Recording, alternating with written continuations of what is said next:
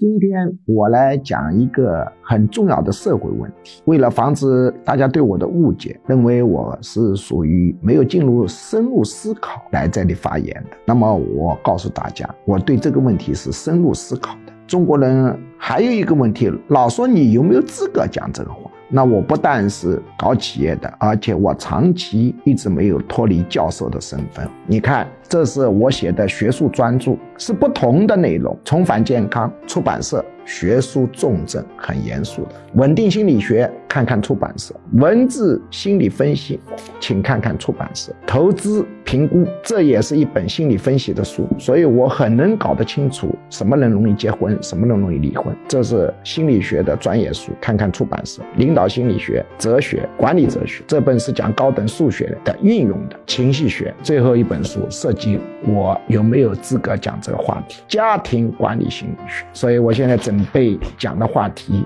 大家做好思想准备，以创新的视角、宽容的心来听。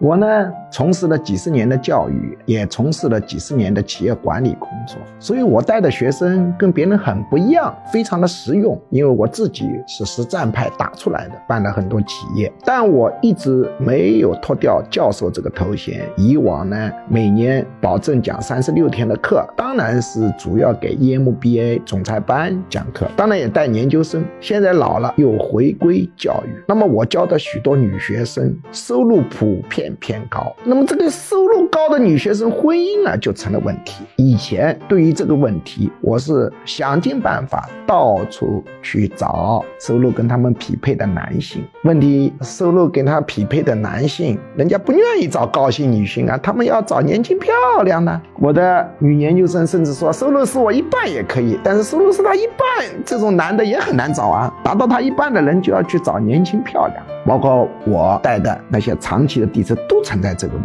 题，慢慢的，我的思想观念就发生变化。一个重要的契机就是现在的离婚率高到惊人的地步。前几天，我又一个很亲近的学生去离婚了，在上海。八零后的离婚率已经接近了百分之六十，据说零零后结婚的人很少，才几年功夫已经超过了百分之五十。所以以后啊，我估计啊，零零后啊，什么九零后啊，八零后终身离婚率超过百分之七十是大概率事件。所以这个结婚证也根本没办法拴住对方的心。所以对高薪高财产的女性，我对这些女弟子，我现在的主意发生了变化。就是你只生娃不打结婚证，两个人一起生活更好。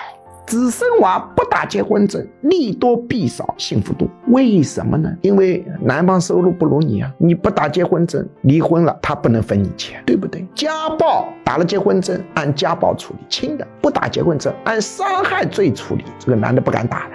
最大的好处，男人容易对外欠债的。不需要夫妻分摊了，所以不打结婚证有什么好处呢？有阻止家暴、防止分你的钱，特别是不用分担他到外头乱借的债。有人说坏处，这样他不可以到处出轨合法了吗？哎呀，问题是现在有结婚证能够拴住对方的心吗？从现在的数据看，很难的。那么上户口影响不影响呢？又不影响。既然上户口不影响，又不能拴住对方的心，他该出轨还是出轨，有这张纸跟没这张没啥任何区别，反而带来了分钱呐、家暴啊、债务的问题。所以我对我的亲近女弟子的指导意见就是：你的收入太高了，你找的男朋友啊，你们两人就住在一起合作养娃，这个指头就甭打，这样反而利大于弊。